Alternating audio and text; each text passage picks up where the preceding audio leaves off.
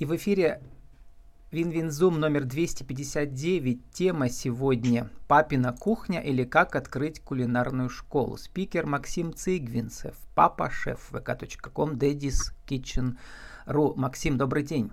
Да, здравствуйте, здравствуйте, приветствую всех. Ну, даже не Win-Win Zoom, потому что у вас зума-то нет, потому что все ваши мастер-классы проходят не онлайн, а офлайн. Можно ли сказать, что ваша кулинарная школа – это теперь проект вашей жизни? Так а, это можно было сказать изначально, когда все начиналось, конечно же. Тем более, что это семейный бизнес, мы ведем его с супругой. Поэтому это проект абсолютно э, всей жизни. Да, такие есть. Um, вас любимая книжка Жан Белево «Посмотрел я в поисках себя». Один дядечка канадский однажды от, не знаю, чего он побежал, и целых 11 лет бежал шел, точнее, да, по всему миру, прошел 75 тысяч угу. километров в поисках себя. Да, Почему ваша книга, да. эта книга вас а, так захватила? И куда вы идете или бежите в поисках а, себя? Да, слушайте, ну, я не знаю, откуда у вас информация, что это моя любимая книга. На самом деле, это просто одна из книжек, которые, ну, понравились как-то, да, меня захватили. Угу. А, да, вообще, просто интересно, как человек резко поменял свою судьбу, был обычным менеджером, а, и потом взял вот э, там какой-то криз у них случился, и он решил вот так себя, так сказать, испытать, а, и прошел, и все у него получилось.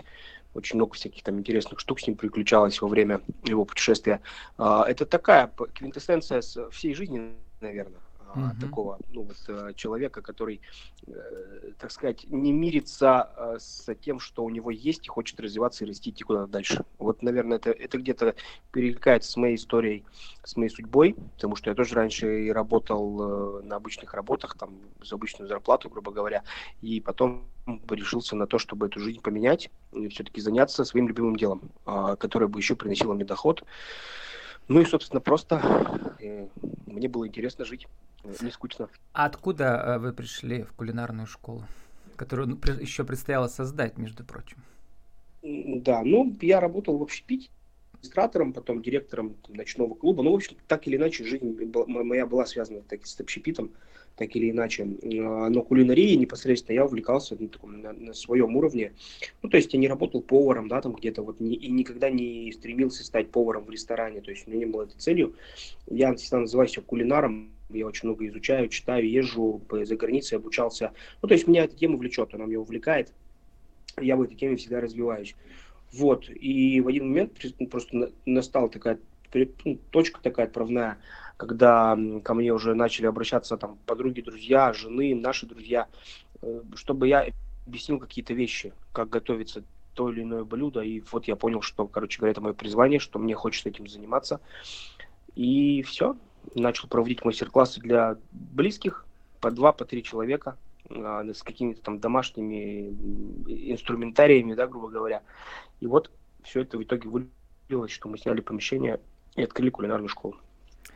Только что я посмотрел первый сезон сериала «Джулия», это Джулия Чайлд, знаменитая американская да, я тоже смотрел, ведущая да. кулинарного а, ток-шоу.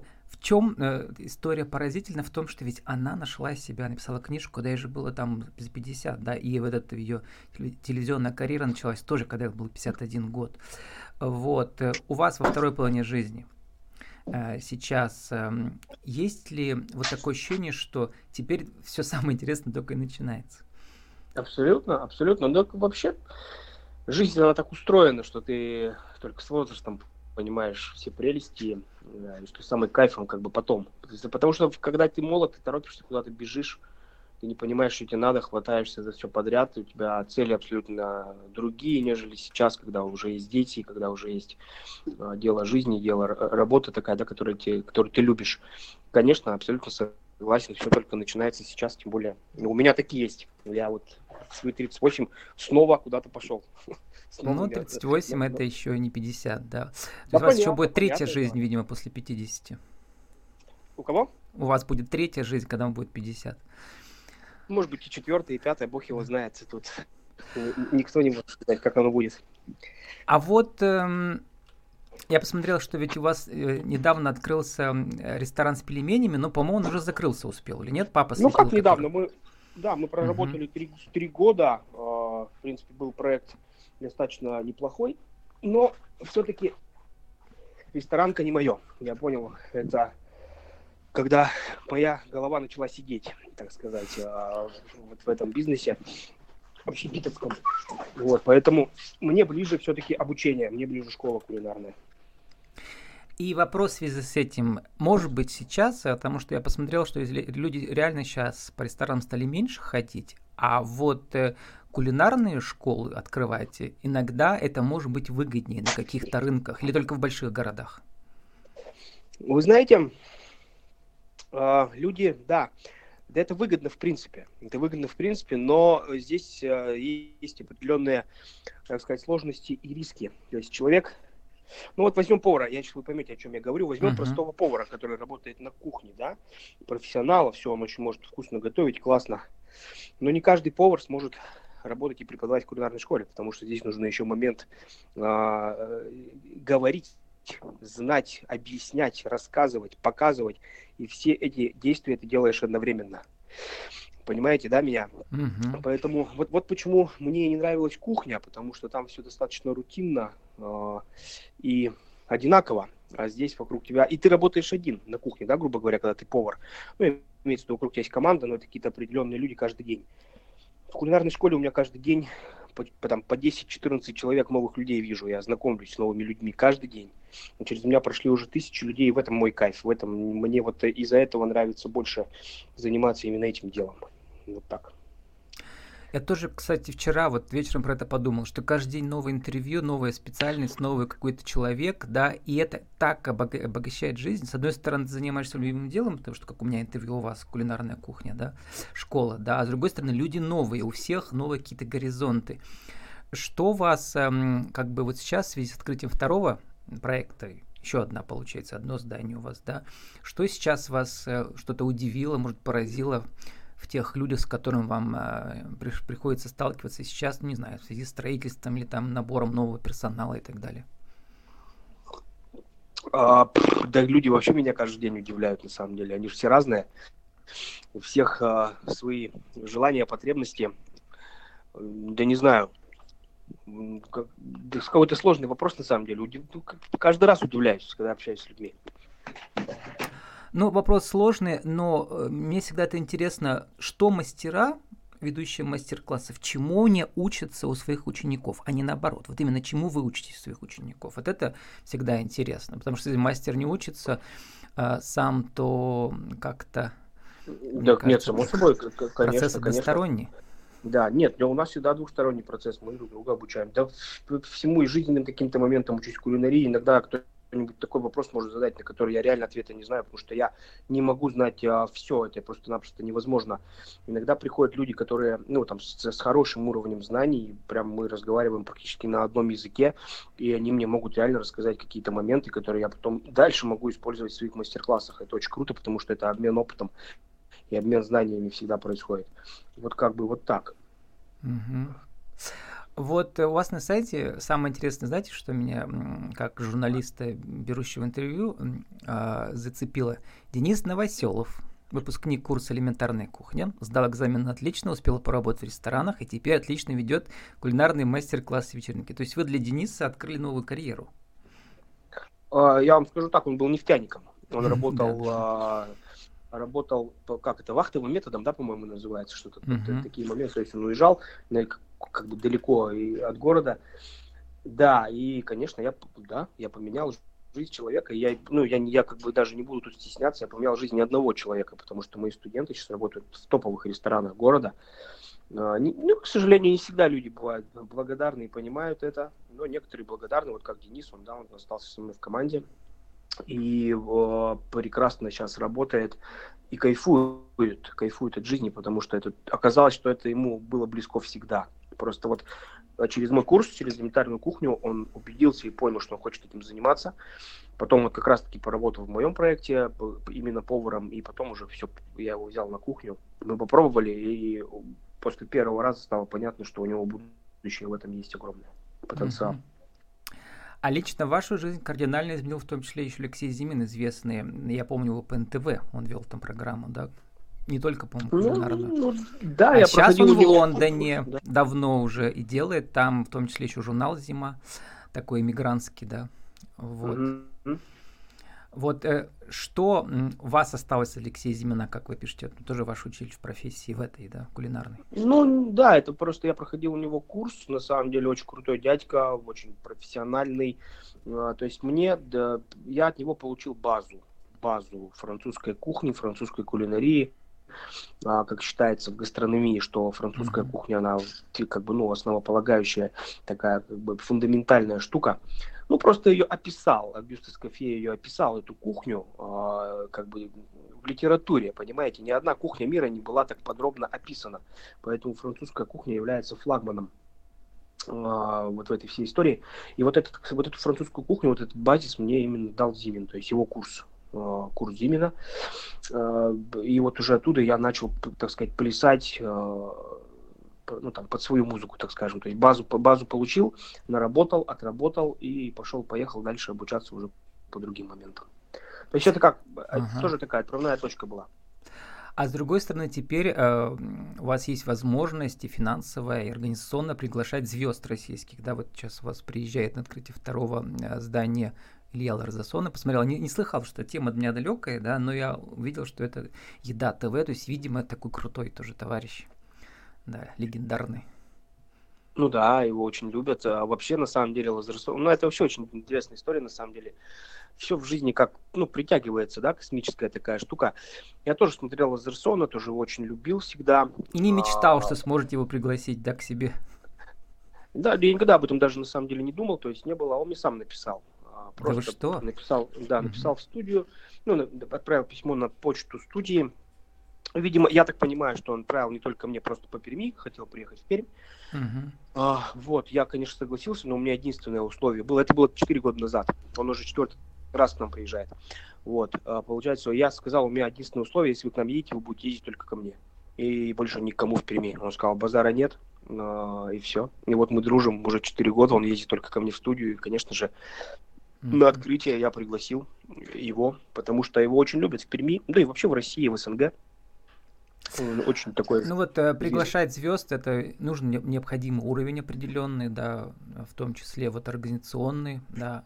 А с другой стороны нужны люди, которые могут оплатить это, потому что там довольно высокие цены, да. Кто ваша целевая аудитория для таких вот звезд? Ну, а вообще обычные люди на самом деле. Mm-hmm. Лазерсон, он звезда так сказать, народного масштаба, именно народного. То есть кто-то просто кажется. приходит, может даже пенсионер, когда просто накопить и прийти, да, и понравился, он его да, смотрит, да, видимо. конечно, но на него идут люди, которые его знают, то есть uh-huh. они не жалеют никаких денег, но здесь суммы сопряжены не с тем, что я хочу на, на чем-то там заработать или что, это просто, ну, гонорары, вы понимаете, что у таких uh-huh. людей, uh-huh. они как бы не, то есть 80% это гонорар, 20% это там 10% продукты и 10% это то, что как бы uh-huh. я могу на этом заработать конкретно мероприятие, потому что, ну, действительно, мастодонт, или знают, на Илью идут, поэтому и цены такие. Еще вот интересный вопрос, как себя позиционировать. Я посмотрел у вас там, например, элементарная кухня, 12 занятий, стоит как месячная зарплата такая, да, вот, ну, такая средняя, mm-hmm. да. Вот, э, люди, они на это копят, у них, например, есть мечта такая, да, или это приходят еще те, для которых это может быть всего лишь недельная зарплата, я не знаю, да, всякие же, да, бывают. Mm-hmm. Mm-hmm. Вот, э, вы, когда видите, что человек реально многим пожертвовал прийти, и что прийти к вам, то есть ему это не по карману, он просто копил долго. Вы больше таких людей цените? На самом деле я не делю людей на какие-то категории. А, не знаю, никогда об этом не задумывался, если честно. Я каждому подхожу очень внимательно. У меня на этом курсе и дети учились вместе со взрослыми, там, ну, 15-16 лет. Поэтому, вы знаете, когда вы попадаете вот в формат элементарной кухни, вот в этот курс, мы как бы там одна команда, мы одна семья, мы все одинаково одеты, у нас одинаковая униформа. Там вообще отпадают все какие-то вещи, связанные с заработком, не с заработком, кто ты, откуда ты. Я даже на самом деле никого не спрашиваю, кто кем работает, потому что на втором уроке мы уже все, мы уже работаем на кухне, все, mm-hmm. все. Вот в эти три часа, когда мы занимаемся, мы все повара, и мы все равны. А, просто есть шеф, там я, да, который учит, ведет, но я с ребятами всегда на равных. Мне не важно там достаток, недостаток. честно сказать, никогда об этом даже не думал. И, и нету в этом нужды. А почему-то мне это интересно, потому что если человек готов многим пожертвовать, может быть, для него это так важно, так важно, что реально его жизнь изменится после этого, да? А, или, а для тех, кто просто пришел, ну, для него рядовой мастер-класс там, да, потому что жертв нету. Почему-то для меня это кажется важным, а для вас вот интересно, что нет. Еще вопрос от э, моей подруги, она спрашивает, э, вот, я просто об этом не задумывался. Она говорит, а как, э, как велика доля импровизации, когда мы работаем по рецепту? Кто работает еще раз?